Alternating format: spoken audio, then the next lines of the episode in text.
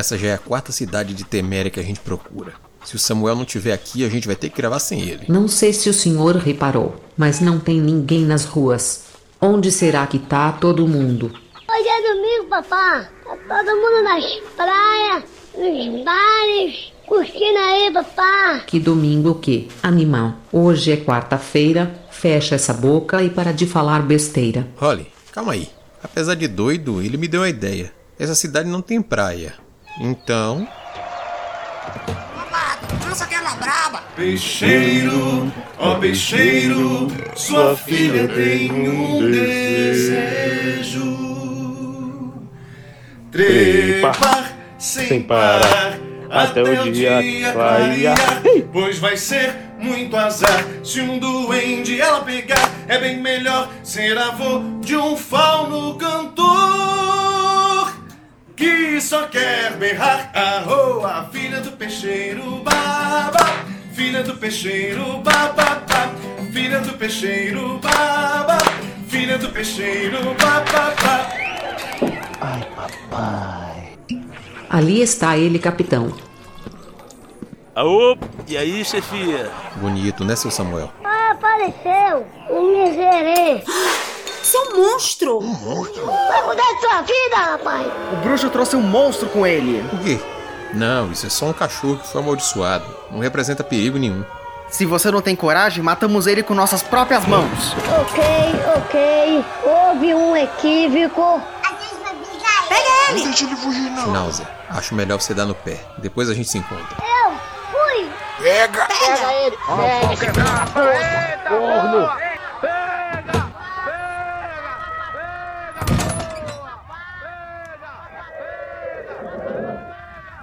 Holly, agora que a turba saiu daqui, não tem por que você manter esse disfarce de medalhão. Vai atrás deles e tenta manter o Schnauzer vivo. Não dá pra deixar ele se virar. Holly, Ok? Não precisa ficar me olhando assim. Já tô indo atrás dele. Ativar holografia de fada sensata.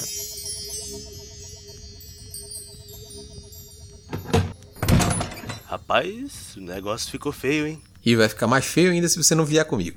A gente tem uma transmissão pra começar. Relaxa, tá tudo tranquilo. E valeu a pena essa confusão toda pra entrar no mundo de The Witcher? Sempre, capitão, sempre.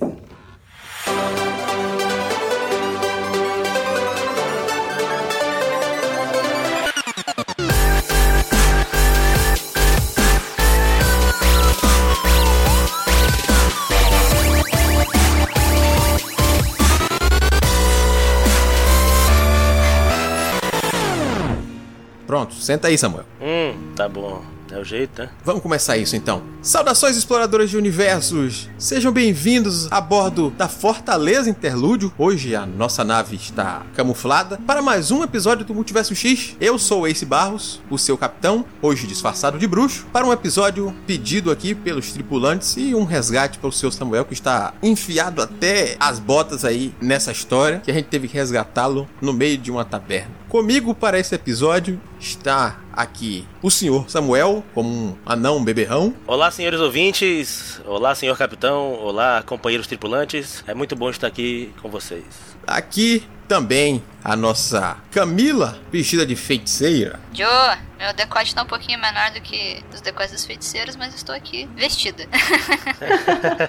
Complementando esse time, estão aqui vindo lá do Leitor Cabuloso e diversos outros projetos, que o Baço também é um rapaz ocupado. O senhor Baço. E aí, pessoal? E aí, que bom que você fez esse programa chamou Samuel, porque ninguém mais aguentava ver ele falar de Witcher no- na rede social e não ter gravado no episódio. Nossa, estava revoltadíssimo. E por falar em pedir esse episódio essa gravação, temos aqui também a senhorita Lígia Colares. Olá, tripulação! Eu ia ter que fazer um ataque se vocês fizessem esse episódio e não me chamassem. Então estou bem feliz de estar aqui. Muito bem, pessoas, não é segredo nenhum sobre o que falaremos hoje. Você ouvinte, mais do que ninguém sabe já o tema do episódio, está na capa do episódio, está no título do episódio, então não tem por que eu fazer nenhuma cerimônia e fingir alguma surpresa. Hoje falaremos sobre The Witcher, a série da Netflix. Senhor Samuel, vamos lá. Se algum ouvinte nosso, neste momento, não tiver assistido The Witcher, do que se trata esta série? Veja só, The Witcher é uma fantasia, dark fantasy na realidade, situada mais ou menos ali com, no folclore eslavo, escrito pelo polonês Andrei Sapkowski protagonizada pelo caçador de bruxas, caçador de monstros, Geralt de Rivia. E esta série, criada pelo Andrei Sapkowski, foi adaptada então para o público no final de dezembro de 2019 e podemos assisti-la enfim. Adaptações geralmente criam algumas polêmicas, principalmente quando o conteúdo original já tem outra adaptação tão forte quanto ele. The Witcher tem força em seus livros, mas tem uma força muito grande de um público fervoroso e até chato, de certo modo, que veio dos jogos. E então a gente tem ali uma divisão.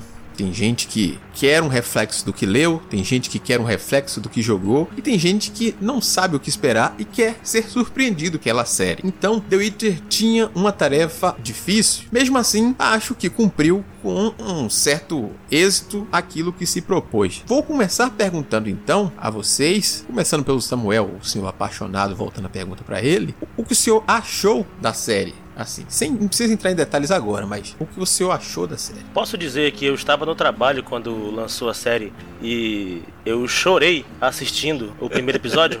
Caramba! É isso aí, cara. Acho que eu lembro disso no Twitter. Nossa senhora. No primeiro episódio tem uma cena é, dramática que envolve a morte de um dos personagens e tal. E ali eu já me emocionei com, com a atuação da Calante, né? A rainha de Sintra. Maravilhoso. O primeiro episódio da série acho que é uma baita uma boa apresentação, né? Acho que quem. Nossa, é um piloto muito firmeza. Eu acho que ele é um bom piloto, assim, pra quem, sei lá, às vezes quer saber também um pouco mais se quer assistir a série ou não. É real... Esse é um daqueles pilotos que realmente funcionam como, ó, se você gostou, é isso que você vai até o final. Se você não gostou, então pode parar por aqui que não precisa continuar, né? Ele já apresenta tudo que tem de bom na série, né? Eu acho que depois a gente vai entrar na polêmica das timelines, né? Das linhas do tempo paralelas. Mas eu acho que, tipo, inclusive isso é muito bem apresentado. Eu, eu, eu senti muita tranquilidade no primeiro episódio em relação às linhas do tempo paralelas. Eu imagino que o Ace vai fazer uma, uma rodada geral perguntando. Eu já falo que eu também gostei do coisa da série. Tirando, sei lá, uma questão mais de coreografia de luta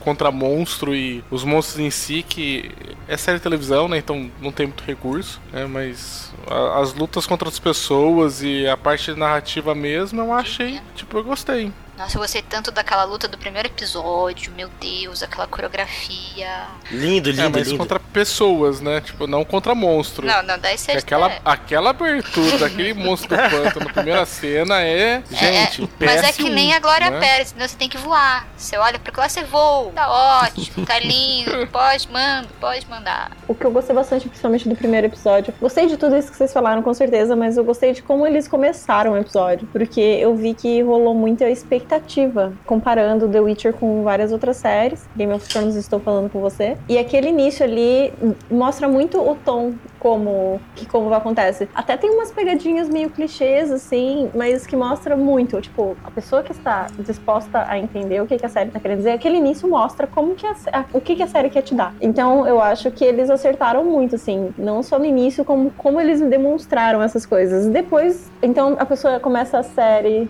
com aquela cena ali da, da luta dele um, mon com monstro e depois quando você vai ver, pô, a luta de monstros dele evolui em certo sentido, né? Já que a luta que vocês falaram aí, teoricamente, ela é um monstro, né? Então eu gosto muito de como eles criaram essa proposta logo no primeiro episódio, assim, tipo, cara, é, é isso aqui que a gente quer mostrar para vocês. Se você ouvinte chegou até aqui, já deu pra perceber que vamos falar sobre a série com spoilers. Se você não assistiu, você ouve esse episódio depois, aproveita a série. Agora, se você já assistiu ou não liga para spoilers, vem com a gente. Talvez a gente te convença, ou talvez seja suficiente para você também dizer, não é, não é minha praia e parece bacana, mas não, não é o tipo de série que eu curto. Mas pelo menos você vai entender os pontos positivos e negativos dela antes de se jogar de cabeça nisso aí. Então, gente, vocês podem falar à vontade.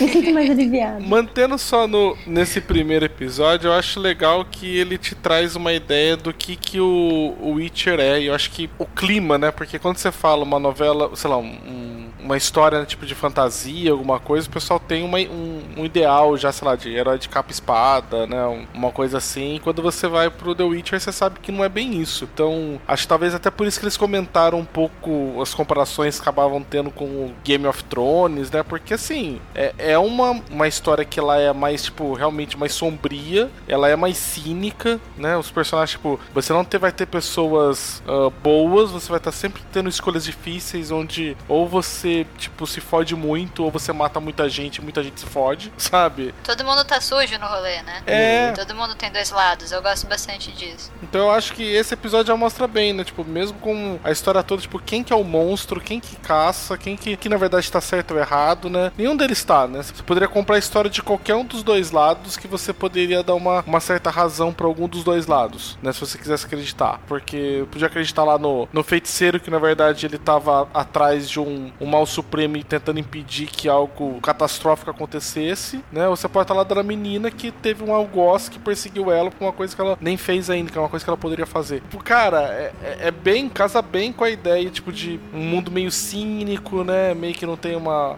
uma questão de bem e mal bem definido, né? Acho que por isso que a galera acabou linkando tanto com Game of, Game of Thrones, né? Apesar que eu acho assim, absurdo, porque tem um milhão de referências anteriores a isso, sei lá, tipo, desde uh, Claymore, o próprio Berserker, é muito mais próximo do Witcher do que outras obras. Um esquema que eu acho interessante desse primeiro é ele sempre tem um, um, teminha, assim, que eles vão abordar. Daí, no caso, eles deixam muito claro que o Geralt vai ser sempre aquela coisa de ah, eu não tomo partido, eu não tomo partido, eu não tomo partido, e é sempre ele sendo obrigado a tomar um partido. Uhum. Então, eles já vão apresentar isso desde o primeiro também. É uma coisa que é... Todos os temas são muito interativos na série e são bem centralizados por episódio. Eu gosto muito da divisão de temas que eles fizeram nesses oito. Você vê o mesmo tema nas três linhas, né? Tipo, espelhados, uhum. Né? né? Cada um num, numa certa linha, mas eles estão. As três histórias é. E assim, desculpa, eu se não fosse o Samuel virar e falar para mim, mano, deixa eu te explicar já que são três linhas temporais, elas são separadas nessa quantidade de anos, eu ia ficar perdidaço no rolê, mas assim, perdidaço. Isso que eu fiquei muito louca, porque para mim foi tão claro, sabe? Tipo, eles chegam.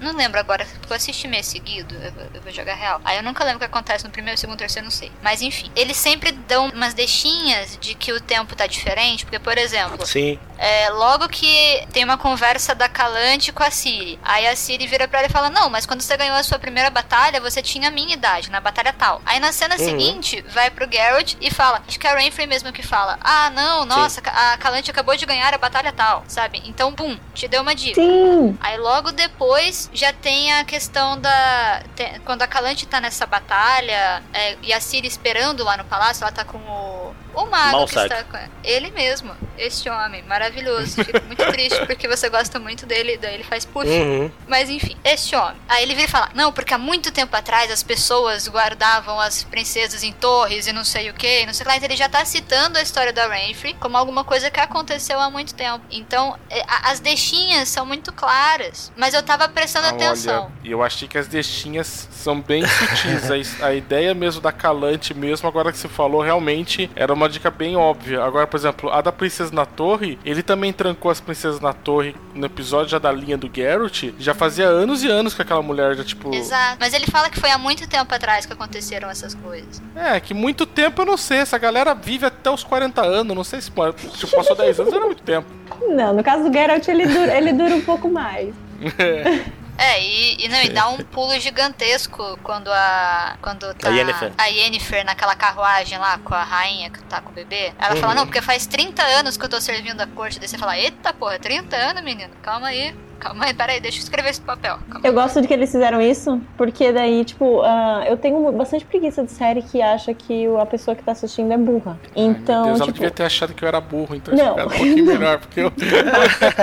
não foi isso que eu quis dizer. Eu não ia falar nada, viu? Mas olha, ah, não, foi não, uma iniciativa. Mas é, puxa serviu aqui. É. Não, eu gosto. Então, tipo, eles tentaram fazer isso de forma. De forma que você vai pegando aos poucos. Tanto que, tipo, pra quem pede. Ah, Lígia, tipo, assistiu o primeiro e segundo episódio e, tipo, ah, morri de tédio. Falei, cara, assiste até o terceiro episódio. Porque no primeiro e no segundo, eles ainda citam, tipo, de forma sutil, assim. Mas no terceiro episódio, fica muito mais claro.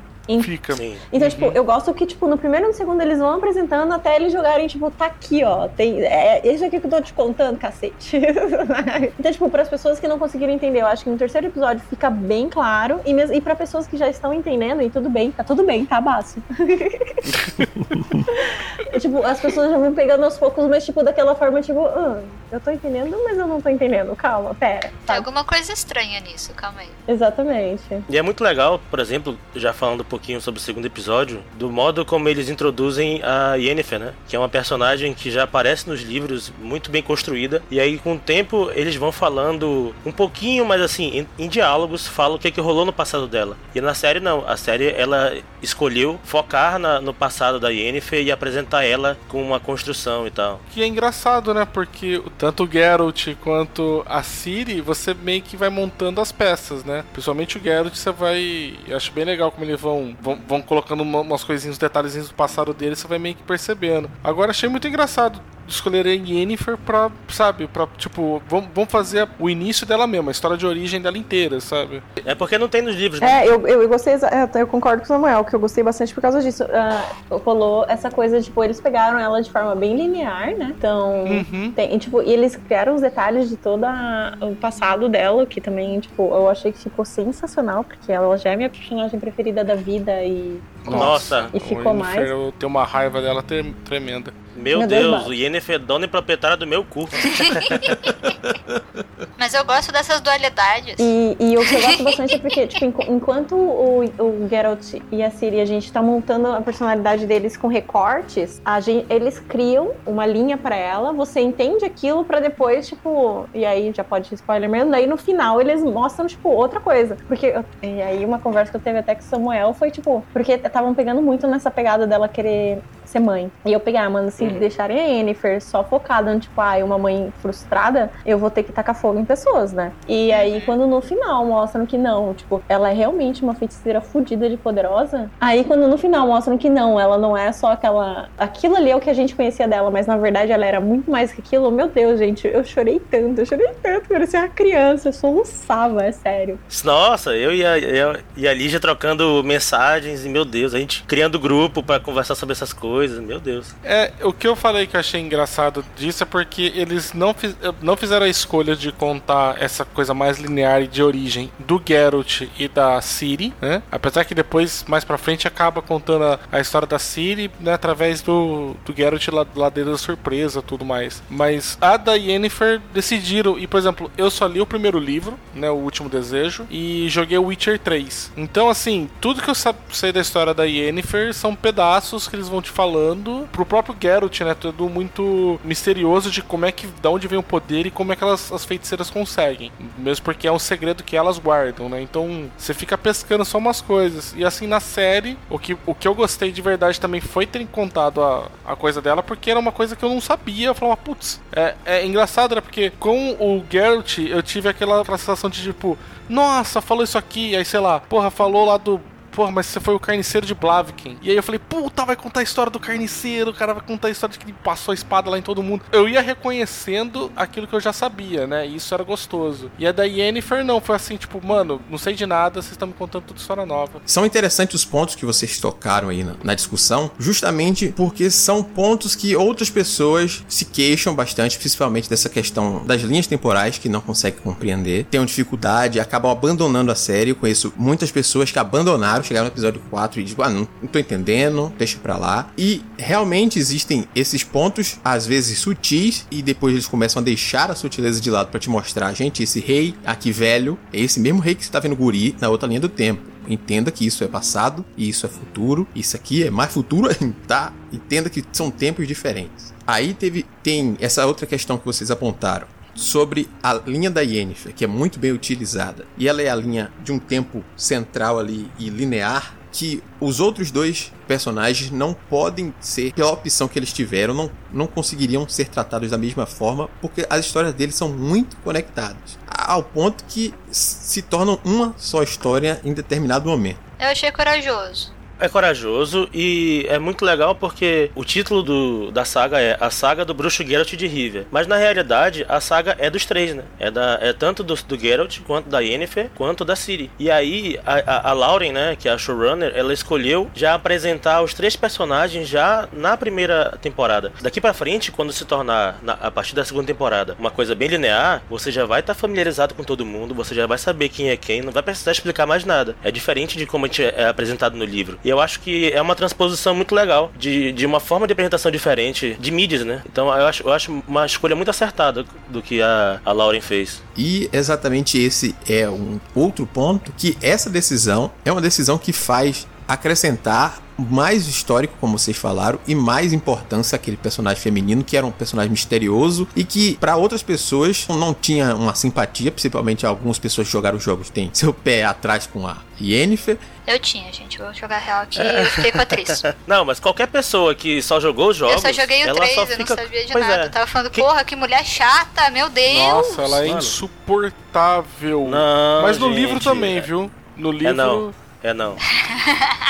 É muito nítido isso de quem só jogou os jogos tem um carinho muito maior pela atriz, porque a atriz ela é muito bem trabalhada nos jogos e ela tem um desenvolvimento pessoal que ela não tem nos livros. E aí, quando a Yennefer é apresentada no terceiro jogo, né, ela já é uma personagem formada e, e tem aquela personalidade forte que a gente conhece nos livros e tal e sabe por quê, sabe? E lá você não tem apego nenhum, né? Esse apego não, não, não é tem. construído. Pois é.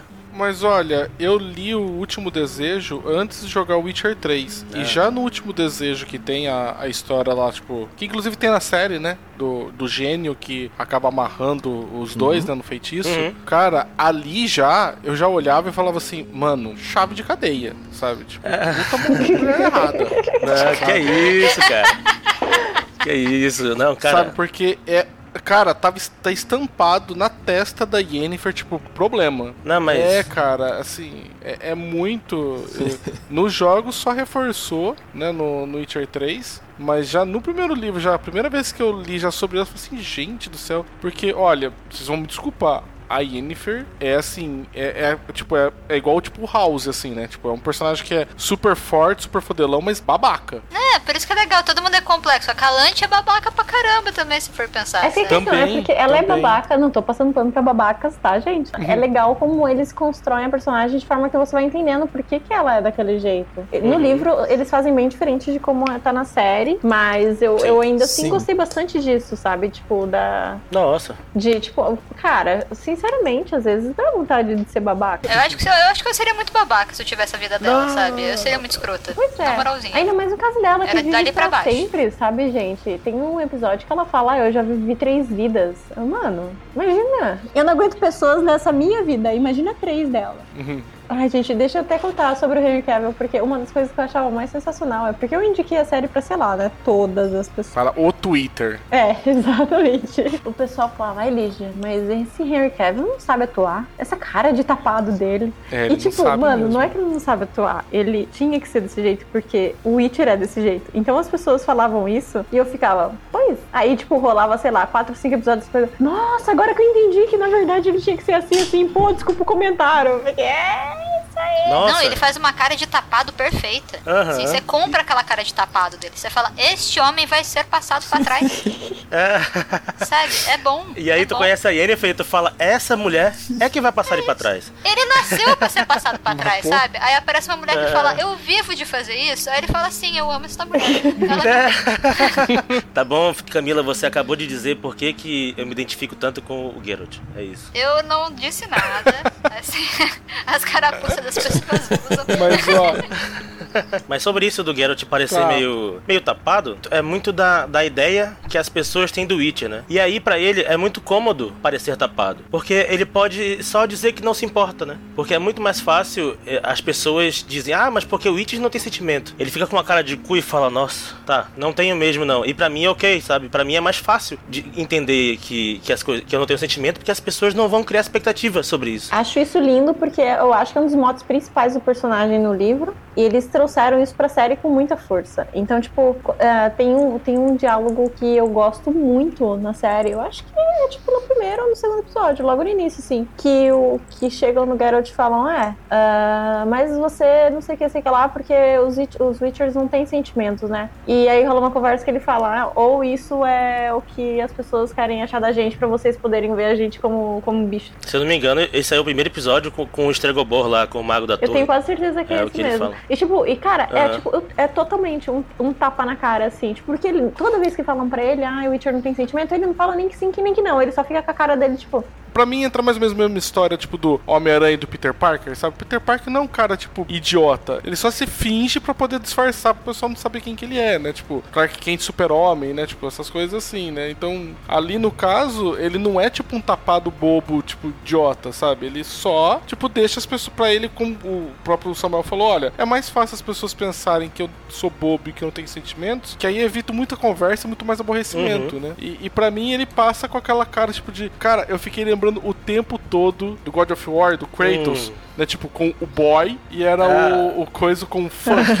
né? tipo, sim, sim. Era mesmo. Eu falei, caralho, velho, tipo, é uma expressão só pra todas as coisas. Ah, mas eu acho que é, essa, é, é isso mesmo, ele. Tipo, porque. Eu acho que combina muito bem. É, exatamente, porque, tipo, uhum. tipo, da cara dele, ele tem que fingir que é tapado, mas o Geralt é, todo, é muito mais complexo que isso, né? Tanto que, tipo. Nossa, muito. Até, tá aí o que vocês falaram, todo mundo, ah, o Witcher não tem sentimento, e ele se, se apaixona pela mulher que mais tem poder de transformar ele no maior tapado do mundo, né? Não, e ele defende todo mundo. É, é sempre que ele fala, parece aquela coisa de o famoso você não fala que acontece. Toda vez que ele fala que ele não faz as coisas, ou que ele vai ficar em cima do muro, ou ele não toma partido, acontece literalmente logo em seguida um negócio que fala: Olá, acho melhor você tomar partido. Ele vai lá e toma, sabe? Uhum. Toda vez. Sempre. Aliás, um, uma fala que eu acho muito legal do Witcher não tem sentimentos, uma que eu acho fantástica, é quando o rei lá da Estriga uhum.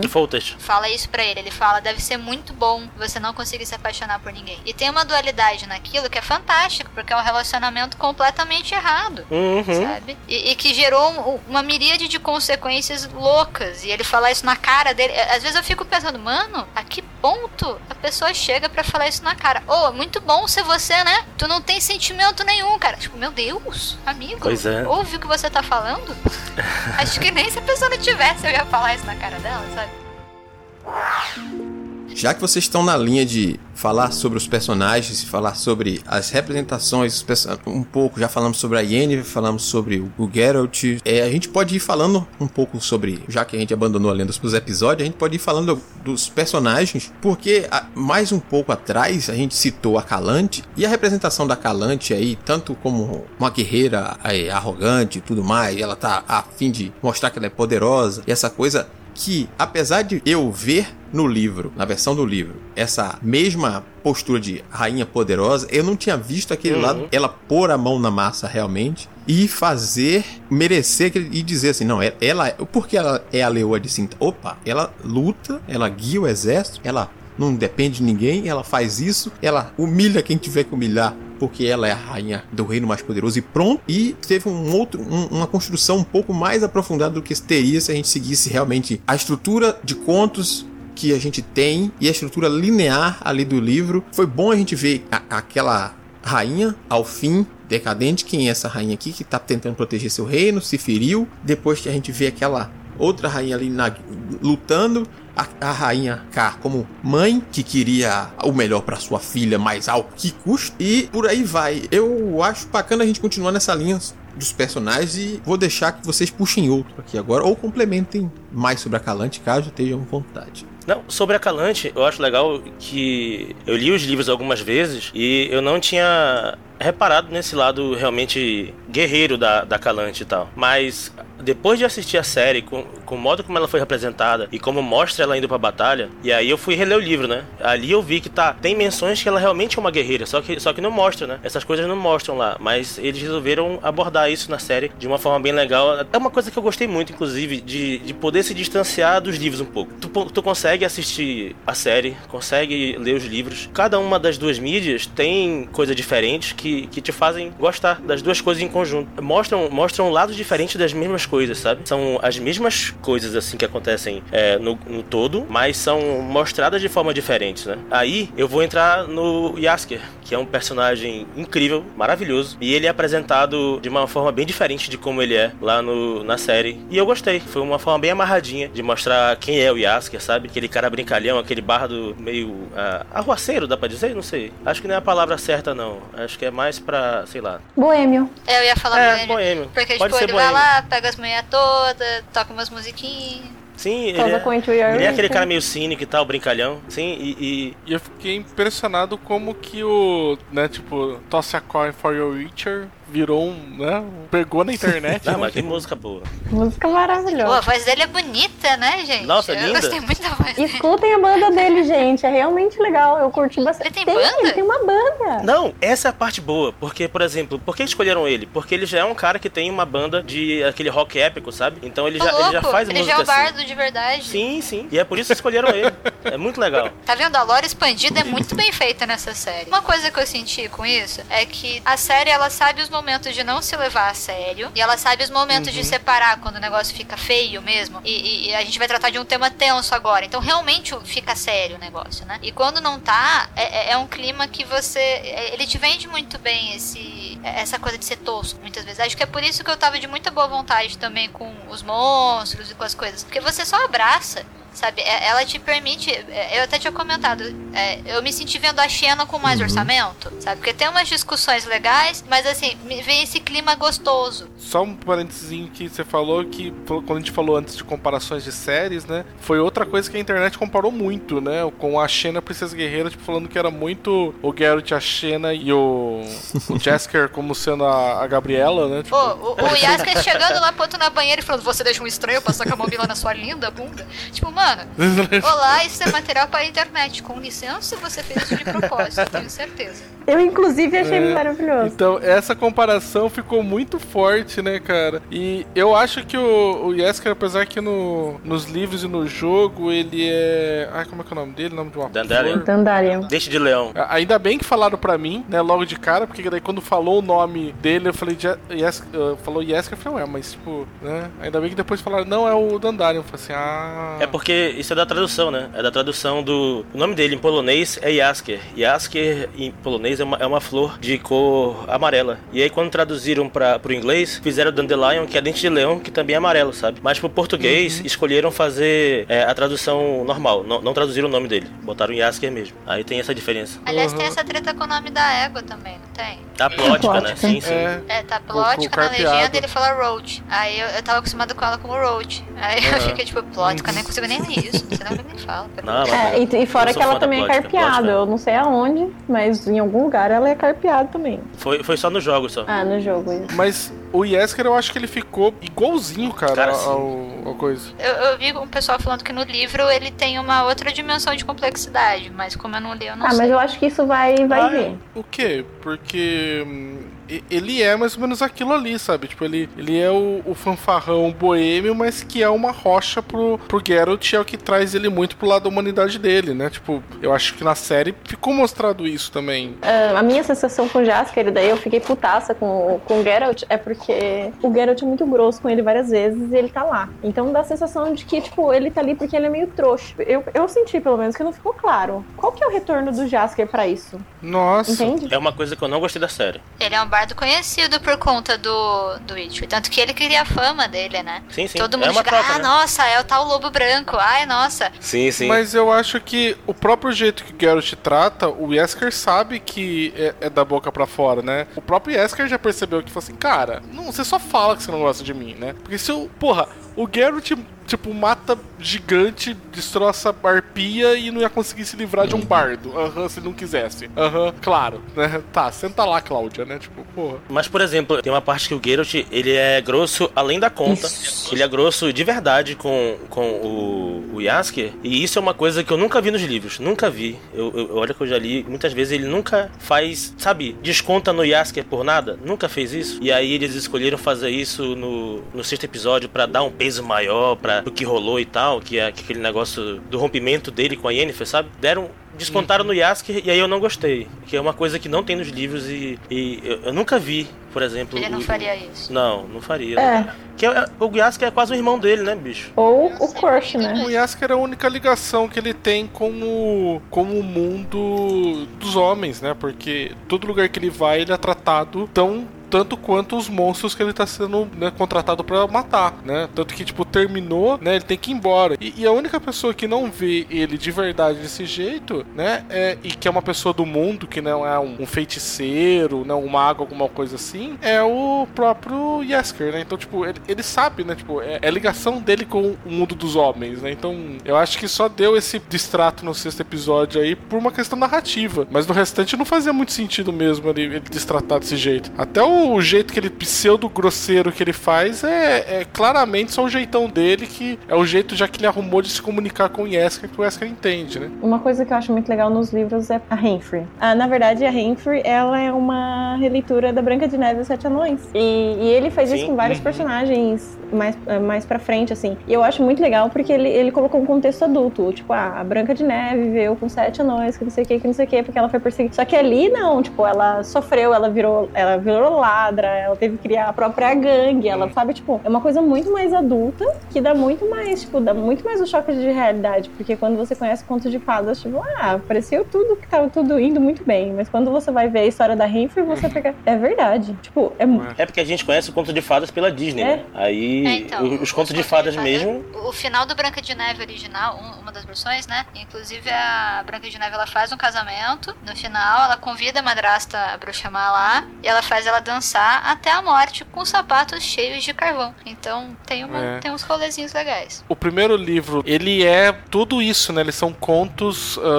re- fazendo releituras dos clássicos, né? Tipo, de contos de fada. Inclusive tem um que eu gosto muito que é do Bela e a Fera. Uhum. Né, ele reconta, então essa brincadeira da, da série vem muito da, da brincadeira tipo que eles fizeram da, do, do primeiro livro, né, que dá, deu muita origem aos jogos também, né, então a, a própria ideia, né, tipo do mago que prende a princesa na torre, né, porra, é um clássico de plot de aventura, inclusive de RPG até depois acabou pegando isso, né, que era o que o mago lá fazia também, né, prendia, algumas eu prendi em altos de torres, tá ligado, pra, eu não matei, eu fiquei, deixei elas presas lá, né, Falei, porra, e todas elas seriam princesas, né, quer Não, dizer... daí ele coloca a mão no ombro. Ah, infelizmente elas morriam. Também, né, amigo? É. Vou entender, você achou que era magia. Puf, tá vivo até hoje. como eu tinha lido o, só o primeiro livro, né? Não li os outros, eu tava esperando mais dessas, ah, dessas brincadeiras, sabe? Tipo, dessas releituras, dessas referências na série, né? E eu vi que ele pegou uma ou outra só coisa assim e trabalhou com isso. né? O restante ele foi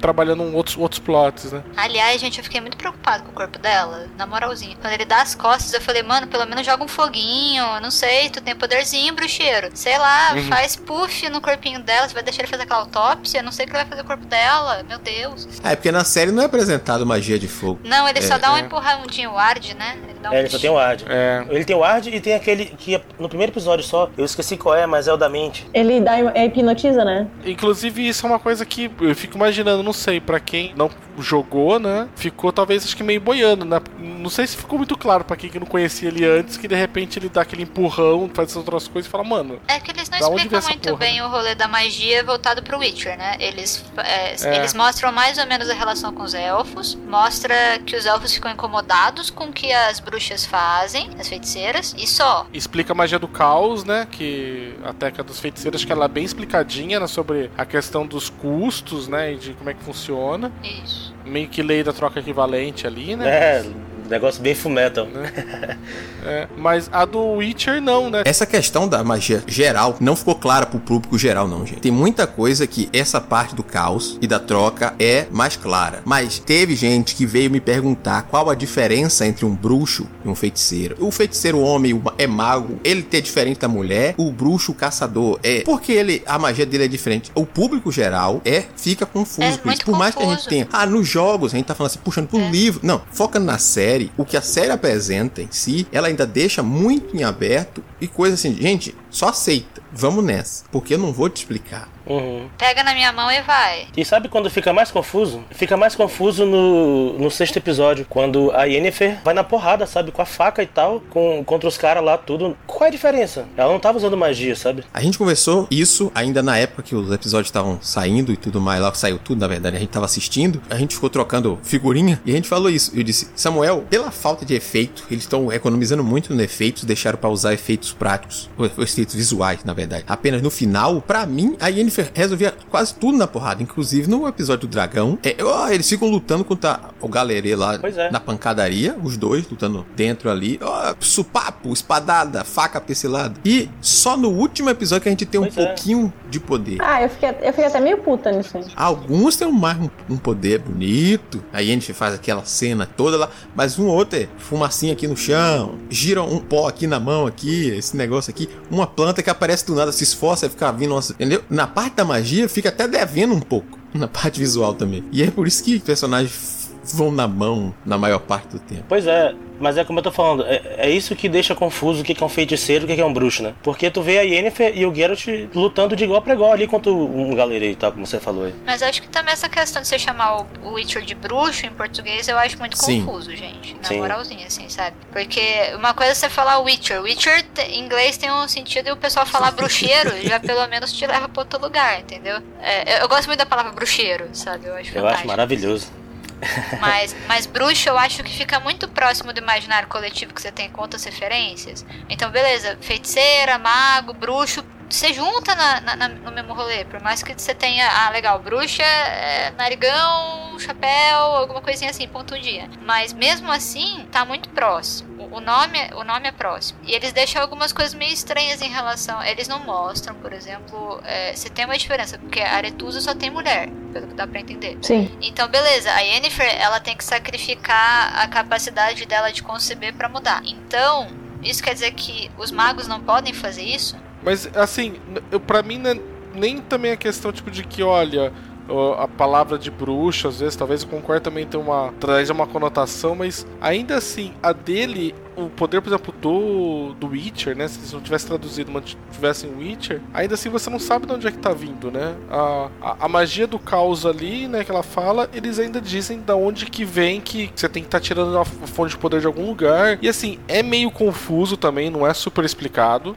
né, é, é, assim, é, é bem superficial e assim você sabe, ah tá, ah, mas o que que ela tá, ou, ou qual que é o limite daqui, pô, um, um raminho aqui de uma flor, ela é suficiente pra eu matar ele pra tirar energia pra levantar uma pedra, né? Você não tem um parâmetro assim do que que ela, do que que faz com o que que faz. Agora, a- mas ainda você tem alguma uma explicação. Agora, a do próprio Witcher, né, do do Geralt, ele não te fala, né? Tipo, e eu acho que é uma coisa que poderia ter sido dito em algum subtexto ali, tipo, para dar pelo menos um parâmetro pra alguma coisa, porque Porque assim, até então você só sabe que todo mundo tem preconceito contra eles, que Uhum. eles são considerados mutantes. É. E só, tipo, a Domênica foi assistindo junto comigo, eu tive que explicar muito pra ela do que que ele era, o que que dava pra ele fazer e qual que era a diferença dele pros outros, porque ela também não, ela falou assim, ó, mas não sei, tipo, ele, o que que ele, con- o que que ele consegue de verdade fazer, né? Tipo, até, até quando ele vai, tipo, de, de força. A própria questão do envelhecimento, ela não sabia, ela achou que primeiro achou que todos os bruxos ficavam de cabelo branco, né? Porque o Geralt ficou, e aí depois, quando encontra outro ali no meio, ela fala, mas esse cara é bruxo, ele não tem cabelo branco? Eu falei, olha, não é todo mundo, Uhum. né? E outra também é a questão de envelhecer, porque ela fala, porra, mas que mal feito, passou 15 anos aí, o cara tá com a mesma cara. Eu falei, olha, o Geralt não envelhece, né? Eu falei, ah, mas eu não sabia, não falaram isso na série, né? Tipo, então. Eu acho que no final, ah, não sei se é o penúltimo ou último episódio que o, que o Geralt ele começa a alucinar. Com a infância dele, que daí eles dão, que daí eles dão uma- algumas dicas, tipo que ele começa a alucinar e aí ele lembra da mãe dele, e, tipo, e ele tá lá novinho, de cabelo, cabelo preto. Aí depois ele, ele tem aquele diálogo do tipo, você fala pra mim que pelo menos você não sabia que a chance de sobrevivência era muito baixa no treinamento de bruxo, sabe? Tipo, eles Sim. citam bem por cima, assim. Mas eu acho que eles falharam muito nessa diferenciação. Porque eu juro, aquela cena em que a Yennefer e o Geralt estavam lutando juntos, eu só ficava, mas gente, os dois com magia e eles com espada, o que tá, que tá acontecendo? Pois é. Ainda mais depois de você ver a Yennefer dar, tipo, cinco saltos por portais antes, né? E aí você de repente olha ela nos episódios anteriores e você olha lá e lá pegando e falei, meu irmão, do que, que você consegue fazer? Porque você não tá abrindo portal na, no pé desse pessoal e jogando eles tudo pra longe, sabe? Tipo. Vamos passar para outros personagens agora, né? Eu queria falar, por exemplo, é, da representação dos, dos anões. O que, que vocês acharam também? Eu, como eu assisti com, com audiodescrição, só me falaram anões. E aí, pra mim, anões são anões. Eu, eu imaginava daquele jeito lá que a gente vê nos Seus Anéis. E aí, depois o Ace me falou que não, porque são anões de verdade, pessoas com nanismo. Eu falei, caraca, não sabia. Hum, que legal. Mas eles não parecem pra mim igual a gente vê as pessoas que têm nanismo, tipo, no nosso mundo. Pra mim, eles parecem, tipo, um anão do Senhor dos Anéis menos parrudo. Só, sabe? É porque vocês não estão com a imagem na, cabe- na cabeça fresca. Assistam o episódio do dragão e vejam que tem um deles que bate no meu joelho. Você tava lá. Você entendeu? É- eu, eu pensei por um momento, eu- eu- na minha mente fez uma imagem bonitinha do Ace lá no meio, assim. É. Não, mas assim, eu não tô falando que eu não reparei o a altura deles. A altura sim, eu tô falando que a questão de, por exemplo, ah, quem tem nanismo, né, tipo, no nosso mundo, não é só a altura. Tem uma série de outras características físicas que você identifica que é uma pessoa, tipo, entre o- Ah, tipo, uma pessoa que tem nanismo e uma pessoa muito baixa, entendeu? Sabe? Sim, sim, tem um. Nesse grupo, nesse episódio mesmo, um deles é mais alto, mais próximo do anão de fantasia. Aí você vai vendo que os outros vão diminuindo. Tem exatamente um desses que você não levaria fé. É, ainda tem uns, uns casts mais bem feitos e tem uns que, tipo, a gente precisa de atores, anões, pra esse papel. Não, mas eu acho muito legal pela parte da representatividade, certo? Só que, ao mesmo tempo, eu penso que, como eu não reparei nisso, né, pela descrição, eu só sabia que era anões, e aí eu esperava mais de- na, na parte de combate deles. Porque os anões são foda, cara, na, na- no universo de The Witcher e tal. Inclusive, pra próxima temporada, tem uma cena que eu espero muito que mostrem, sabe? Que, que é uma cena forte, que eu, sempre que eu leio O Sangue dos Elfos eu me emociono, porque eu acho que é uma cena tocante mesmo assim, de uma batalha feroz que acontece com os elfos e, e eu espero que, se, assim, nesses dois anos eles consigam dar um jeito de fazer essas pessoas ainda assim representarem uma- um combate real, sabe? Deixa essa coisa da representatividade uma coisa que, eu já é, que eu tinha porque reparado. Porque assim, a história da Yennefer, ela tinha uma deformação, né? E aí ela foi escolhida pra Aretusa por causa disso. E pra se transformar uma, uma feiticeira mesmo, ela fa- passa a transformação dela de não poder ter filhos. A ideia da Aretusa é sempre ter mulheres com algum tipo de deformação. Então, quando eu vi que ela tava indo pra escola e tava pegando isso, eu tava tipo super. Cara, que massa que ia ser se eles tivessem vários tipos, vários tipos de, eh, de pessoas diferentes, sabe? Eu cheguei a comentar com o Samuel também, isso foi um dos pontos que eu comentei, em comparação ao livro que eu fiz assim. Mulca, você reparou que a Yennefer é a única que tem algum problema, alguma deformidade, alguma coisa? Porque o livro dá a entender que todas as bruxas, a- em sua maior parte, junto com o poder, são as filhas rejeitadas, as, é- é, seja de, de reis ou, ou de, de camponeses, o que seja. Elas têm algum sinal de, de nascimento, uma, uma deformidade, uma coisa. E ali elas se encontram e depois elas mudam sua aparência para aquilo que elas desejam ser, como elas querem ser vistas. Uhum. Então talvez tenha uma correlação da, da capacidade de uja- usar magia com a deformação, né? Talvez pelo trauma, né? Não, o fato também dela ser. dela ter a espinha daquele jeito, ela fala que é por conta do sangue élfico. Então misturou o sangue e ela tem essa deformidade. É, Então eu, eu não sei se isso também é uma. no caso do livro, né? Porque no caso da série. As mulheres são relativamente ok já, vai. Pois é. Não, não tem ninguém que seja difira da norma, aspas, aspas. Sim. Ali, o máximo que a gente tem, a gente vai ter é de diversidade. É. A gente, no máximo, vai ter, tipo, pessoas diferentes. Uma mulher negra, uma mulher com essa característica, uma mulher. É isso que a gente vai ter, mas ela é a única que tem um- uma característica física, como é ser corcunda ou, ou do tipo. É, eu fiquei bem chateada com isso. Pois é, eu também, cara, porque Agora que eu sei, eu fiquei chateada. No livro deixa muito claro que só tem duas personagens é, feiticeiras que, os- que, que o livro cita que não eram é, mulheres deformadas, alguma coisa assim e tal. O livro deixa bem isso claro. E aí na série não, né? É só a Yennefer que é assim. Eu tinha, eu, eu tava até pensando o impacto que seria, tipo, ter essas mulheres estudando juntos com a Yennefer ali, e aí na hora da formatura, todas elas, tipo, já transformadas, sabe? O impacto que ia causar, tipo, ah, agora você se formou agora, isso aqui ia ser uma feiticeira. Ia ser muito sensacional. Eu Uhum. fiquei, tipo, foi uma das minhas maiores decepções. Assim, pra mim que não li, o que me dá a entender é que, um, não é obrigatório. é, a- assim, tipo, na primeira, vis- à primeira vista, sabe? Não é obrigatória essa transformação. No primeiro encontro que ela tem com o cara, com o artesão, não sei como é que é o nome. o, o mago que transforma a, Uhum. as moças, né? Ele faz a- ele- é, aquela questão dela poder escolher o corpo naquela vitrine de corpos giratórios também, que é interessante, porque na verdade tá, tá mostrando vestido, essas coisas todas juntas, né? Mas não deixa claro é, a obrigatoriedade da mudança física. E como todas as outras moças não mudam, dá a entender que é uma opção. Uhum. Entende? Eu, eu posso até sacrificar, sim, Uhum. por poder, troco uma criação pela outra, que isso é fantástico, assim. Eu acho interessante a questão do sacrifício da concepção pra você poder se conceber. Então você escolhe, ou você se concebe ou você concebe alguém. Sim. Acho ok, acho muito legal, sabe? É, é- é literalmente esse rolê da troca equivalente. Você nasce de novo, mas você não tem, você não pode dar essa capacidade pra outra pessoa. Mas na, na série não te deixa claro que, que isso é uma opção, ou que isso é obrigatório ou, ou nada, sabe? Porque você só vê a Yennefer fazer isso. Ela Sim, troca de é. vestido e vai lá,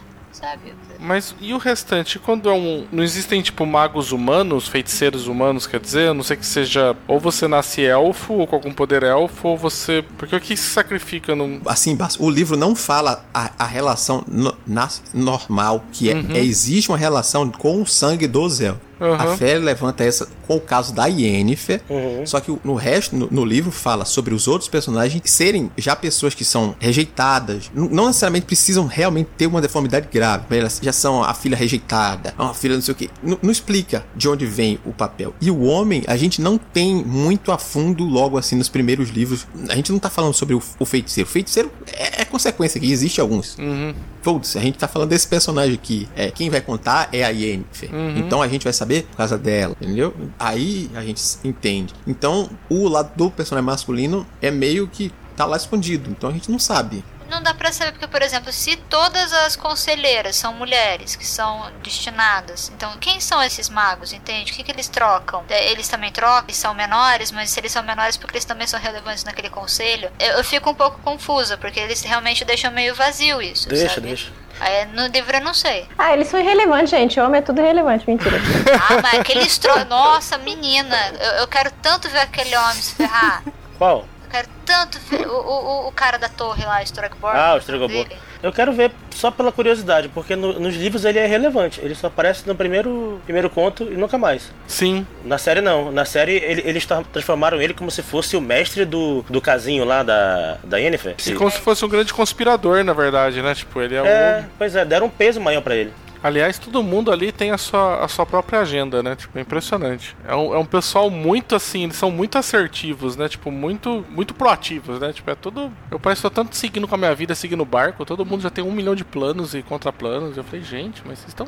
É muito legal como eles mostram a, a, a- a diferença e a complexidade do, do capítulo de magia lá. Que no livro, assim, a gente mostra algumas reuniões e tal, mas, né, sei lá, a gente vê que cada um tem um pouco, né? Mas, mas na série pareceu muito mais nítido, assim, todo, toda a diferença e tal. Até a questão da política, é- ela se torna mais complexa porque você tem um elemento tempo, né? Então, pra eles, o o rei vai mudar em breve. Como que você lida com a isenção? Isso sou eu brisando em cima, sabe? Tipo, Como que você lida sendo uma pessoa que vive muito e tendo essa influência na sociedade? Porque é isso, eles, eh, eles destinam pessoas pra serem influências. Então, você apoia o rei, mas a, a política humana, é curta.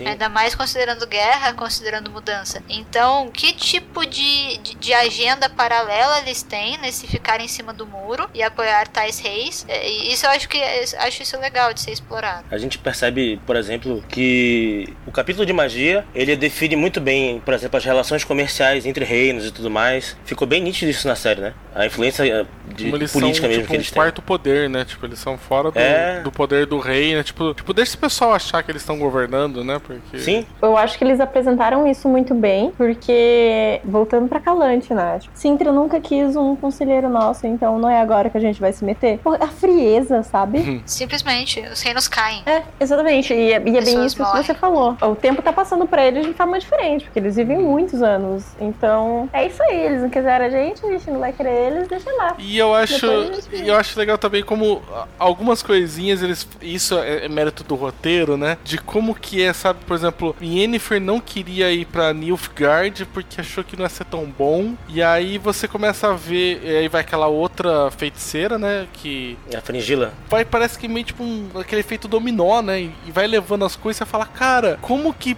pequenas rixas, né? Pequenas mudanças no, no capítulo, né? E, e pequenas, tipo, desavenças que teve, sei lá, uma palavra mal colocada num, numa proposta de casamento que ridicularizou o Nilfgaardiano, tipo, 15, 20 anos depois explode Deu uma um guerra. efeito né? borboleta. Falei, cara, como é. Sabe como é. Isso.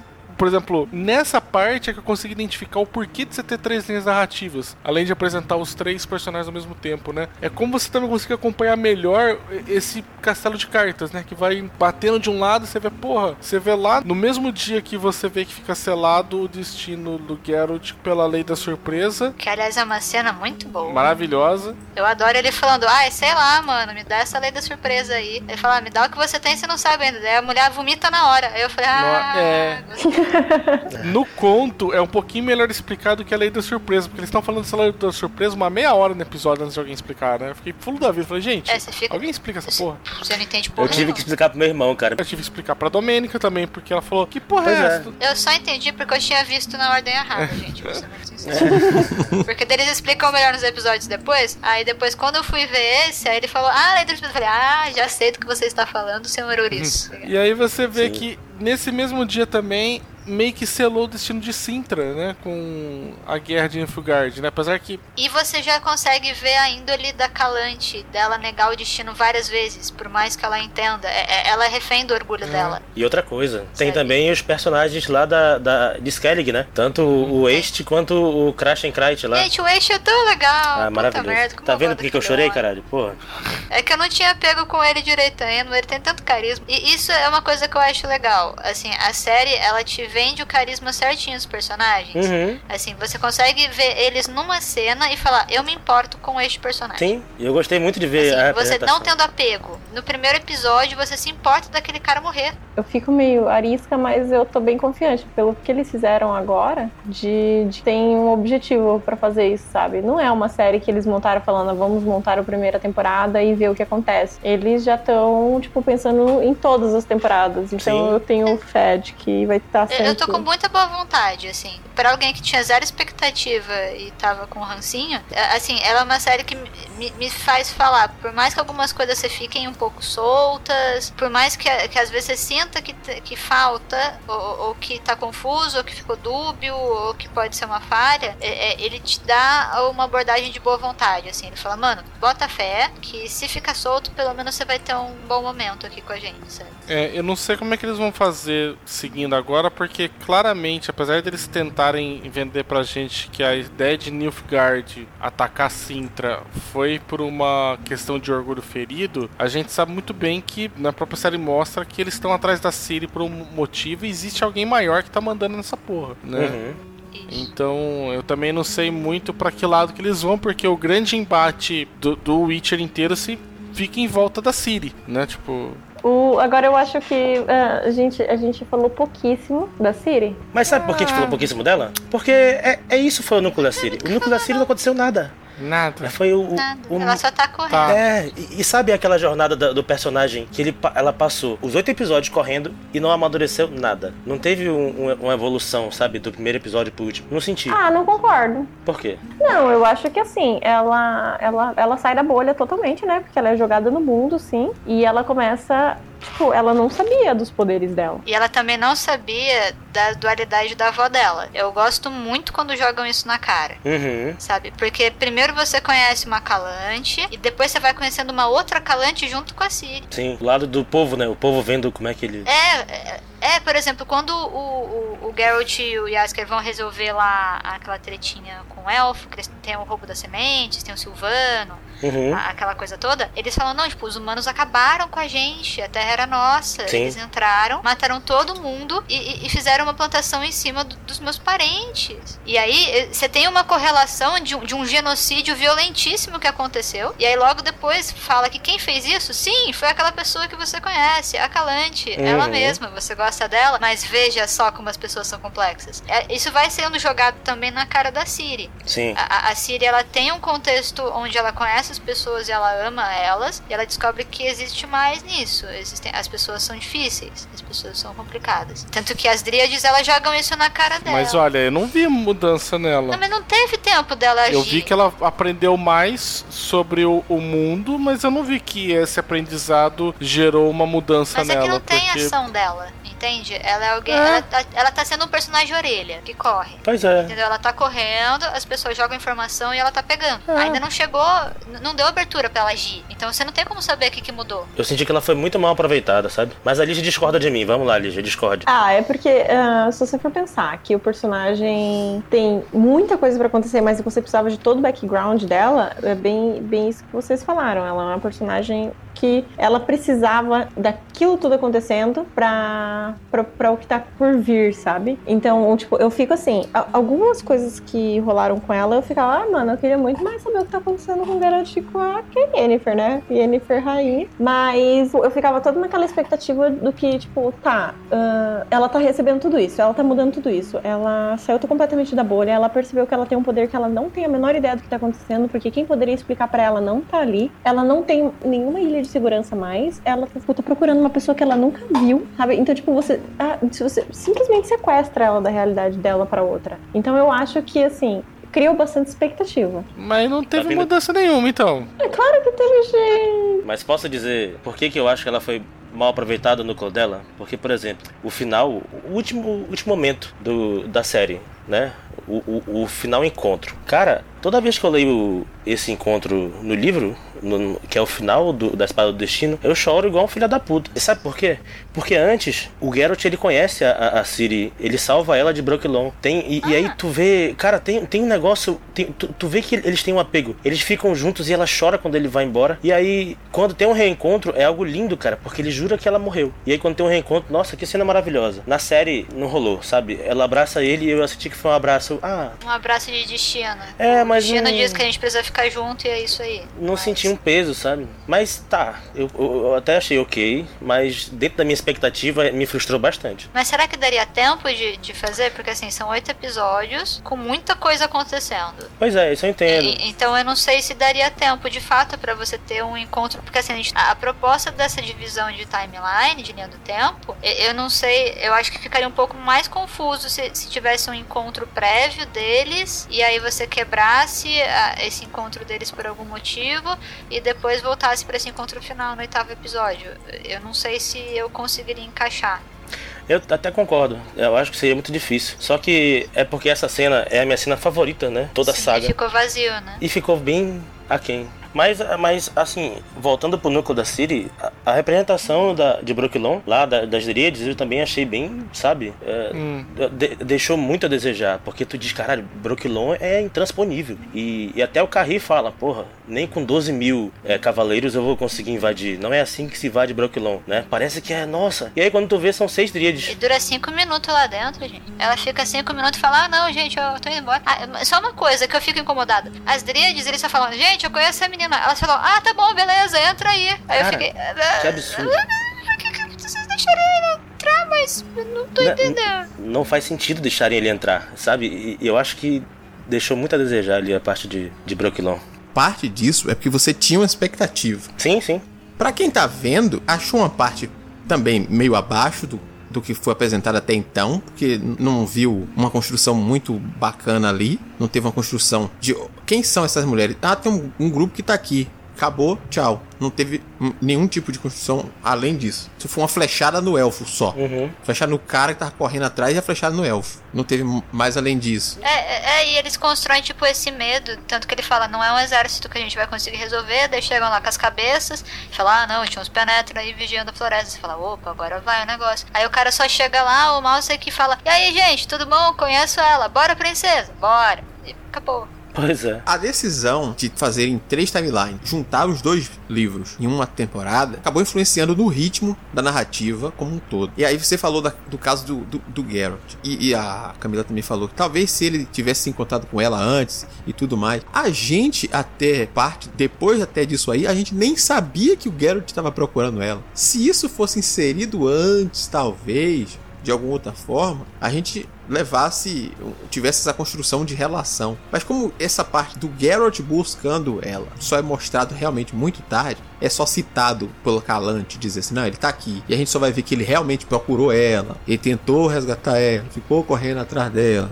Que a gente só vai ver isso no final, aquele final fica com aquele clima meio. É, né? Pelo menos encontrou. Pelo menos agora tá junto, a gente vai. Não, vai ver separado isso aí, vai ser mais fácil. Constrói a partir é. daqui. Porque faltou uma construção por conta de ter que pôr alguns elementos e esses elementos também foram realmente mal utilizados se a gente parar pra perceber. É, foi a escolha, né? Uhum. Sim, sim. São algumas questões de, de escolha ali. E, como eu disse, a, o fato de a gente ter lido parte, conhecido o jogo, ou ter lido tudo, como o caso da Lídia do Samuel, a, a gente cria expectativas para determinadas coisas que o, o público que chegou para a série não vai ter o mesmo tipo de impacto que a gente. Sim, sim. As mesmas reclamações e outra coisa do tipo. Porque teve muita questão, muita questão que eu fui observando, vendo de queixas na internet e de amigos próximos tentando entender um pouco essa coisa da timeline, ver gente perguntando: tem uma timeline para se me mandar? Aquela questão dos bruxos, como eu falei. Qual a diferença entre eles? Qual a diferença dos poderes? Quem chegou ali gostou até da série e, como eu disse, teve gente que desistiu porque não estava entendendo, não estava levando fé naquela coisa, achando que a qualidade dos combates em alguns momentos era fraco, ou a qualidade dos efeitos especiais, que é uma das minhas principais queixas. Eu disse ao Samuel, eu digo, o dragão, meu Deus do céu, o que é aquele dragão no episódio do dragão? Que Esse... criatura é aquela? Tava já falando. Se, se você assiste como se fosse uma Xena com um pouquinho mais de orçamento, você fala, tá bom. Ah, não, eu aceito, mas critico. mas eu tava. Mas é que eu assisti de boa vontade, então eu abracei o rolê. Sim, sim. Tem isso. Parte desse ponto, inclusive, se a pessoa tá querendo realmente aproveitar a série, se ela parar e assistir, não é ficar pegando no celular enquanto tá assistindo. Pois é. Ela vai conseguir compreender, meio que aos troncos e, bar... e barrancos lá se tropeçando e tudo mais, mas ela vai entender em determinado momento qual é a ordem, o que é o que, quem é quem nessa disputa e se divertindo no final. Se a pessoa não abraçar a história, ela realmente vai acabar largando em determinados momentos. E eu concordo, voltando aqui já para complementar a parte da Síria, eu concordo que teve esse mau aproveitamento justamente porque é ela era a linha, de certo modo, que ia costurar as coisas, mas que não apresenta em si ela. A gente tem tudo ao redor dela. Então ela realmente absorve tudo, ela aprende através das questões dos outros e pouco através das decisões dela. E as decisões dela acabam sendo umas decisões meio, meio imaturas, como a gente acaba vendo. Uhum. Tendo que toda hora sendo ser salva por alguém, o elfo toda hora mudando de ideia. Não, eu vou ficar por aqui, não, eu tenho que salvar ela, aparecendo do meio do nada, eu vou salvar ela. Inventaram esse elfo tem... do nada também, né? Sim, é um personagem que também não tem no livro. É, mas eu não eu achei legal também. Porque senão também, pela narrativa, como decidiram botar em separado, ela não teria muito com o que interagir. interagir então sim, sim. criaram um personagem que fizesse esse papel, inclusive de, de, de ir com ela a Brock no lugar do Geralt, essa coisa toda ali. Uhum. São escolhas estilísticas ali da produção que vão agradar uns, nos outros não, mas no fim das contas, eu acho que o resultado foi positivo. Cara, top.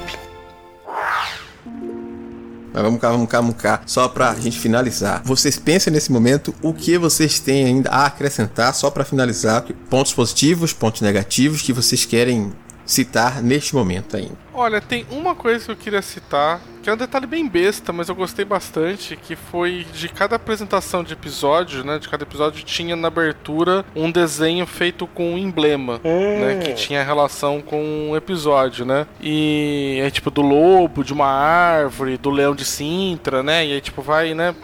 Faz uma, uma brincadeira ali, uma animação na hora de montar o, o símbolo, né? E aí eu achei muito foda que o episódio final ele começa já com a abertura direto do, do episódio e essa abertura é todos os símbolos de todos os outros episódios se misturando, se mesclando para fazer aquele, sabe? E aí você vê o, o símbolo do, do, do lobo do do Geralt, né? a andorinha da Siri e agora não me lembro qual era o símbolo da, da A estrela. Eu não gosto dela, não guardo as coisas. Ai, ai, ai, ai, ai. A estrela, a estrela de obsidiana a estrela dela. E aí eles fazem um jeito para mostrar, e aí eu olhei e falei, olha só que legal, né? Um jeito sutil de avisar pro público, tá certo que é uma coisa que a gente já sabia que previa que ia acontecer, né? Mas é que eles iam se encontrar, né? E aí eles fazem um símbolo, né? E aí achei, nossa, que foda, né? E isso é mais uma coisa que, somando o que a gente tá falando, que eles constroem muito a série também para quem já viu alguma coisa, né, do, do Witcher antes, que, por exemplo, em momento nenhum do da série é citada a questão de que o nome élfico da, da Ciri significa andorinha, Uhum. né? Mas eles usam a andorinha como símbolo da Ciri pro amuleto e pro episódio dela, né? E pro episódio final pra referenciar ela na construção do amuleto, né? Do, da abertura. E aí, tanto que eu, quando apareceu, eu falei pra Domênica ainda, falei, ah, que legal. Ela olhou e falou assim, tá, a estrela da Yennefer, o lobo do coisa, mas, tipo, esse passarinho é da o quê? Tipo, é, no, na série não tá explicando, mas é... A, a andorinha é o símbolo dela, né? Tipo, então, Sim. mas é uma coisa que eu achei bem bacana, assim, bem bonitinha, assim, bem feito. Quando Cara, eu vi, foi eu muito bem feito. É. pra mim já deu uma ideia de uma nova tatuagem já. Já tá decidido. Eu sou, eu somos evidentemente muito emocionados. É. Um pouquinho, um pouquinho, um pouquinho. É, eu fiquei muito decepcionado, assim, tipo, do, quando fez essa abertura, porque eu também fiquei super empolgado. Falei, caralho, os três símbolos se juntou, fez um negócio que foda, né? Tipo, e eu olhando pro lado, a Domênica, tipo, e ela, tipo, É legal, bonito, é louco. Design, né? ela não tinha, é, é, ela não tinha, não tinha todas as informações, ela não podia ficar também, tipo, empolgada. É, ó, e, pra mim, assim, em relação a pontos positivos, achei que foi uma experiência legal eu ter visto a série meio quebrada, porque eu consegui ter uma relação diferente com os personagens, não foi muito ortodoxo, mas também eu só consegui fazer isso porque, um, eu tava sentada lá e falei, mano, quem que é essa pessoa? Aí minha mãe, ah, aconteceu mais ou menos isso, assim, no outro episódio, eu falei, ah, então tá bom. Porque eu gosto muito dessa série, ela tem muito carisma, ela consegue construir muito bem os personagens que ela quer construir, mas, assim, em relação ao ponto negativo, eu acho que sendo uma decisão corajosa de você construir linhas do tempo de uma maneira não tão ortodoxa, ortodoxa no sentido comum, né? Não que seja inédito. Milhares de coisas fazem isso, videogame faz isso, quadrinho faz isso, sabe? Se você lê um quadrinho, você não pode ficar reclamando de linha do tempo quebrada. Eu acho que isso é um pouco difícil se você não tem uma pré-apresentação pra essa história. Então, acho que pra mim, o único ponto negativo é, é você precisar estar com um pouco mais de boa vontade se, caso você não tenha um background um pouquinho estruturado. Pra mim é uma série muito gostosa de assistir. Se você não tá com tanta boa vontade, dependendo dela te dá essa boa vontade de você chegar lá e falar, não, eu vou botar fé nesses personagens e eu vou abraçar a jornada. Porque é, uma- é- é muito gostoso, sabe? Ela te dá uma sensação gostosa no final dos episódios. Você fala, eu gostaria de estar nesse mundinho pra ver o que mais que vai acontecer com eles agora. Ai, gente, eu acho que. eu- bom, né? Apaixonadíssima pela série. Quando falaram que ia começar a gravar, eu já tava surtando. Então eu surtei em todos os episódios, sou essa pessoa. Mas eu diria assim: ah, dê uma oportunidade pro seu bruxo, gente. Por favor, pode assistir aí. É isso. Eu que assisti com a descrição, eu não reparei do male gaze, né? Tipo, de mostrar o tempo todo o peito de mulher. Mano, tem muita mulher pelada. Pois é, a audiodescrição não se atenta pra isso porque, de fato, é irrelevante, não deveria ser relevante pra série. Mas, né, pra, pra filmagem acabou sendo, né? O pessoal reparou muito nisso e focou nisso, né? Não tinha algumas, algumas escolhas que poderiam ter- não ter escolhido botar peitos, mas o pessoal quer, né? Então tá. Outra coisa que gerou um monte de comparação com Game of Thrones, né? Pois Porque é. Game of Thrones ficou famoso com a cota de peitinho, né? Que a HBO colocava, né? Que não. Tipo, o Mindinho precisa conversar com alguém. Beleza, coloca ele no puteiro então pra ter umas mulheres lá no fundo de pelada, sabe? Pra dar uma. Sabe? Não tinha necessidade nenhuma. E tinha um amigo meu que falava muito, tipo, tem uma cota de peito pra aparecer em cada episódio, né? E acho que isso também que, a- que o pessoal acabou aproximando demais a comparação com Game of Thrones, porque em certos momentos parecia, sabe? Tipo, é, eu entendo que, sei lá, a parte, sei lá, da transformação da Yennefer, eu acho que é a única parte que era necessária, porque tava mostrando uma transformação real do corpo dela e do que queria viria a ser. Não, tem, umas coisas muito aleatórias, tipo ela pegando o crush dela lá, sabe? Ah, Ninguém explica aquela porra daquela plateia. Pois é. O que tá acontecendo Caralho, ali? um voyeurismo Sabe, uma absurdo, do plateia, nada, né? E as pessoas batem palma, e eles, não, não, foda-se, vambora mesmo. E você fica, legal, vai com Deus, mas por quê? Tive bastante problema com essa coisa da fetich... eles é, fetichização do, do Witcher. Na série rolou um pouco isso também, que mas não tanto de as mulheres olharem pra ele, mano, o cara é grosso. O cara, tipo, não se comunica e tá todo mundo dando bola pra ele. Aí, Fora que o cara tá sujo, todo mundo reclama que ele tá fedendo. Aí vai lá e pega ele na floresta? Tipo, amigo. Pô, mas é o Henry Cavill, caralho. Tipo, o cara ah, é bonito não, na pra boa, não, caceta. não, desculpa, ele tem um tronco muito pequenininho, Sem um gente, banho. repara. O tronco dele é muito pequeno, ele é muito estranho. De verdade, aquele homem estranho. Bunda lindíssima, de fato, o Jasker tá certíssimo, parabéns. Mas eu, eu concordo contigo. De, demais, demais, demais. Não faz sentido todo mundo querer pegar ele o tempo todo. Eu tanto concordo que tem uma cena que a Yennefer fala. é, é, Ela, ela manda ele tomar banho, né? Ele não, não precisa tomar banho, não. Ela fala, mano, eu consigo sentir a idade da tua égua, de tanto que você tá fedendo. Ele fala da, ela fala da cor da égua, do, do o ca- pelo, É. peso, alguma coisa assim. Mas eu acho isso muito complicado porque, assim, ah, dá, a sensação, dá a sensação de que esse fetiche é uma coisa boa pra ele. Porque ele acaba É. ficando com mulheres e as mulheres acabam, tipo, acaba dando tudo certo. Só que Mas é aquela vibe do protagonista masculino, sabe? É. Sim, sim. Entendeu? Tipo, ah, você tem que se ver ali. Você é o cara estranho, que não é reconhecido. E sim, todas essas mulheres bonitas, elas querem o seu corpinho. Pois é, eu acho que, tipo, isso pra mim eu achei bem complicado. Eu sei que isso é uma problemática do próprio livro, Sim. mas acho que é uma coisa que deixa. é um pouco ir- irresponsável. É, e, e não adiciona nada à história, sabe? Uhum. Elas, ele só dá uma cagada. Porque, mano, se todo mundo tem nojo de, de Witcher, por que, que as pessoas vão querer pegar ele? Entende? É, é- é literalmente só pelo. Só pelo rolê do, do- de quem tá assistindo se sentir na pele dele e se sentir atraído, entende? É, por- porque não adiciona na história, é, dá uma quebrada, não, não, não faz sentido. É, Eu também não entendo muito porquê, mas nos livros e no jogo já tem isso também, né? Tipo, tanto que antes de sair a série, o pessoal já falava, né? Tipo, né, que o Geralt é o transão, Uhum. né? Tipo, É porque no fundo não faz sentido. Eu não tinha vou pensado querer, pra- eu vou querer pegar alguma coisa que um as pessoas chamam de mutante, dois É. tá fedendo. Eu não tinha parado pra pensar nisso. Eu- É um pra mim para era da tão sociedade, eu vou normal. lá pegar ele? Pra mim é Pra tão quê? normal a gente ver o protagonista de de livro ser, né, tipo, o garanhão, que eu nunca nem tinha parado pra pensar nesse lado, tipo, de que as pessoas veem ele como um, um mutante, uma aberração, e ainda assim, por que, que tinha tanta gente querendo, né? Também não entendi também. No livro ele deixa bem claro, no caso das feiticeiras, que as feiticeiras são todas lindas, né? Que as feiticeiras querem ficar com ele porque ele, é- ele é excêntrico. Tipo, ele é um bruxo. Tipo, nossa, se ele sofreu mutações, o que, que você pode fazer na cama? Rola, rola vários papos desse no livro. Que É, é bem fetichização mesmo, né? Isso, É. e ele acha, tipo, e ele tá super na boinha comendo todo mundo, tipo, aê, sabe? Mas eu acho isso muito errado. Eu queria que eles prestassem mais atenção nisso na série pra não ficar uma coisa tão, tão errada. Pois é, poderiam, por exemplo, tudo bem, a gente entende que o livro foi escrito lá anos 90, beleza. Mas quando tu vai transpor isso pra nova mídia, tu pode ter esse cuidado, Ah, né? Tu pode. pode escolher o que, que tu vai transportar. Mas enfim, destaques, cara, pô, é maravilhoso. Eu não sei como elogiar mais essa série. Eu adorei, eu gostei pra caralho. Tá vendo como as nossas opiniões são tão complexas quanto os personagens de The Witcher? Ó. maravilhoso. Olha, dá pra problematizar pra caralho. Mas maravilhoso, assim, ó. Top. Assista. É muito bom, cara. Eu gosto, eu gosto demais. Eu sou fã, então só, só posso esperar, cara. Só posso esperar pela próxima temporada. Ixi, eu comecei o ano lendo dois livros logo, The Witcher, porque eu tava muito no, no clima. É maravilhoso. Mas isso, isso foi uma coisa muito engraçada mesmo que a série fez, né? Porque tem um amigo meu, o Jaziel, que ele não é muito de ler. E ele, fi, ele assistiu a série, ele ficou muito afim de pegar os livros do Witcher. Só que ele mora lá na Nova Zelândia e aí, tipo, falou que não tinha lá. E aí ele ficou tão na fissura que ele comprou um Kindle pra poder comprar os livros do Witcher. Louco. Tipo, já está no terceiro, né? E aí eu falei, caralho, velho, tipo, e Pô, que legal. eu falei, a série realmente tá levando gente pra ir atrás da obra, né? Tipo, do original, né? Sou do, do videogame, eu comecei a ver as histórias e eu fiquei tão maluca que eu peguei, não, eu preciso saber tudo, eu não vou ficar esperando essas histórias acabar no videogame, não. E aí que eu comprei todos os livros. Mas daí, do jogo eu sabia que tinha bastante gente que foi pro livro, mas da série eu tô vendo que também tem um movimento bem forte, né? Pro pessoal indo atrás do, dos livros agora pra poder ler, né? Ah, que joia. Mais importante de tudo nisso.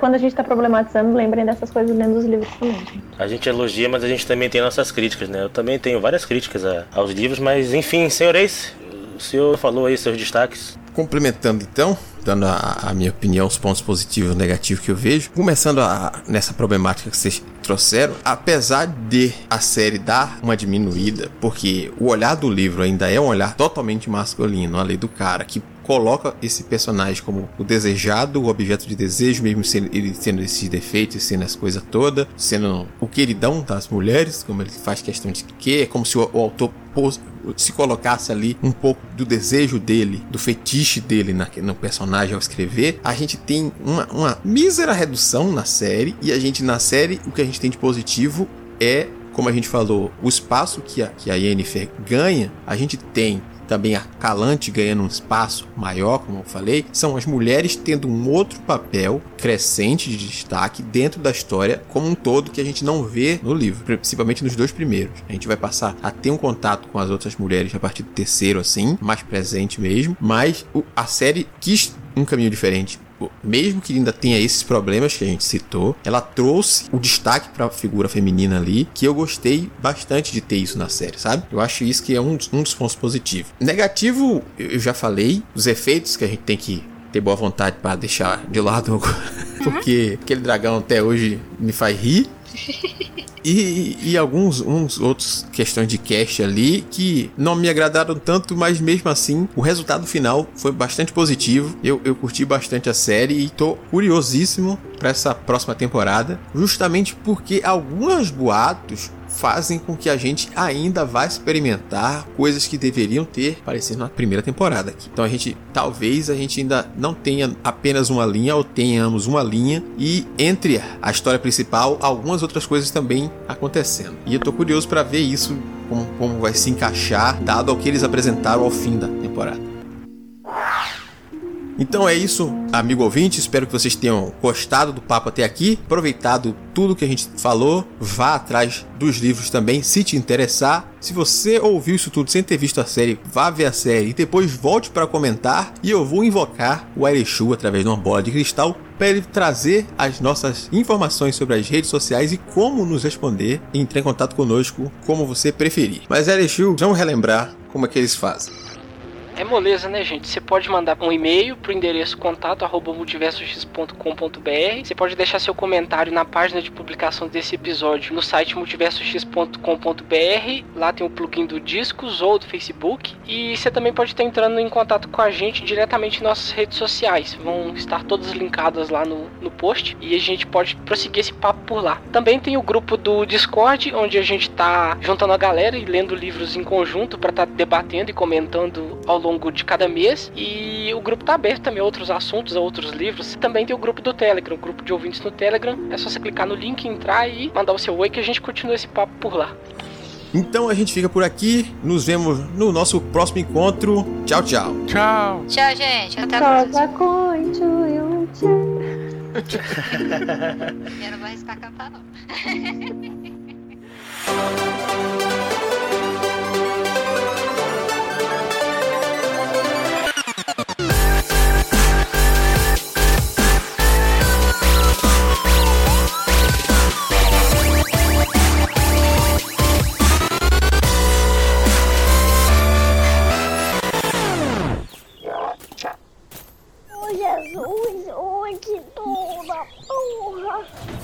Vamos lá, me explica de novo porque eu não sei se eu entendi. Eu não pedi para você trazer o Schnauz em segurança? As suas palavras exatas foram para trazer ele vivo. Ok. Nada sobre inteiro, sem ferimentos, escoriações, envenenamentos, atropelamentos, afogamentos, sequestros por grifos, nada disso. Hum. Na próxima, seja mais específico. Tá bom. Então, depois que a gente saiu da taberna, ele correu. Correu e correu com a multidão em seu encalço. Inclusive, excelente preparo físico desses linchadores. Chegaram a acertar algumas pedradinhas, uma paulada, mas nada demais. Se machucou mesmo foi quando a carruagem do rei passou e atropelou ele sem querer. É que... Pensaram que era algum bicho esquisito, o que não deixa de ser verdade, e jogaram do barranco. Ele rolou até parar lá perto de um terreno pantanoso. Tava cheio de carniçal lá, um horror. Hum. Aí, depois de algumas mordidas, ele mordia de cá e os monstros de lá, cada um correu para o seu lado. O Schnauzer levantou, correu meio torto durante umas duas horas e caiu duro feito jaca. Foi quando uma feiticeira esquisito o encontrou e fez um emplastros e fez uma sangria. Ele ficou uns dois dias de cama, depois preso numa gaiola. Acho que ela ia vender ele em algum mercado. Uma bruxa mas chegou um bruxo lá, acho que era Geraldo o nome dele, junto com o bardo lá da taberna, que reconheceu ele e pediram para libertarem ele. Certo. Foi aí que ele pegou uma infecção feia e ele foi levado até uma feiticeira bonitona lá que salvou ele. Mas tenho certeza que ela arrancou pelo menos três dentes do Schnauzer. Uma feiticeira. Por falar nisso, eu trouxe alguém que o Samuel vai adorar ver. Acho melhor chamar ele. Chamar o Samuel? Ok. Samuel, você pode vir até aqui embaixo? A Holly falou alguma coisa sobre ter encontrado uma feiticeira e ter alguém aqui te esperando. Meu Deus. Eu não acredito que vocês trouxeram a Yennefer para eu conhecer a dona do meu coração. Meu bem, eu tô aqui pronto para te conhecer. Gente, quem foi que falou alguma coisa de Yennefer aqui? Eu trouxe foi o bardo arrochadinho. Vocês estavam fazendo até dueto na taberna. O Yasker? Porra, bicho. Uma brincadeira dessa não se faz não, pô. Isso é uma falta de respeito. Respeito não faz história. Tá bom, tá bom. Não vou reclamar não. Traz pelo menos uma cervejinha pra eu curtir o show, por favor. Eu não sou sua empregada, Por não. favor, Howie. Não. Eu nunca mais te peço eu já nada, não. Howie. Ei, É. Howie, bicho. A gente é amigo. E Howie, minha Você já consagrada. tá me irritando. por favor, Isso vai me longe, segue, hein? Pelo Não amor insista. de Deus, Howie. Não, Ei, é Howie, não. por favor. Tô com um Howie, lobo branco, um diabo astuto. Seus soldados elfos com cascos pisaram tudo. Vieram me pegar, puderam me enganar. Até meu alaúde quiseram quebrar. Os chifres do diabo fizeram um grande estrago. Gritou o grande bruxo, pra que reclamar? Deu trocado pra o seu bruxo, ó vale abundante, ó vale abundante, oh, oh. Deu trocado pra o seu bruxo, ó vale abundante.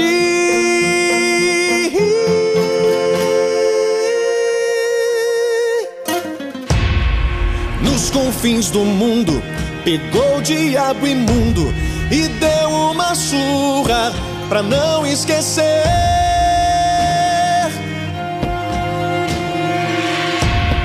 Os elfos trespassou, ele os expulsou e foi na montanha de onde eles vêm.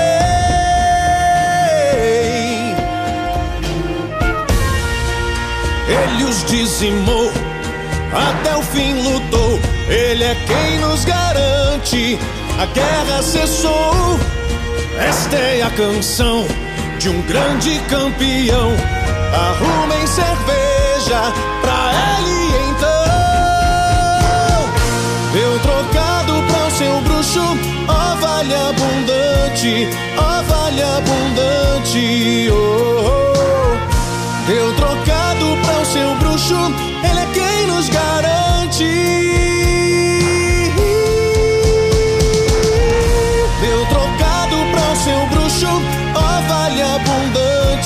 Ó vale abundante. Oh, oh.